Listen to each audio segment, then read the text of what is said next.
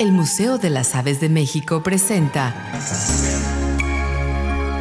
Avesitas. Conocer para valorar y conservar.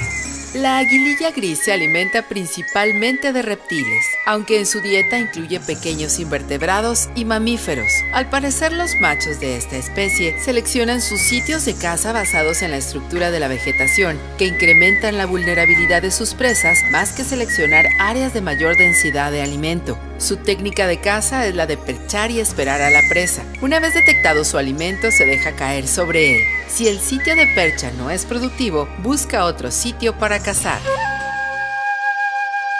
Avesitas. Conocer para valorar y conservar.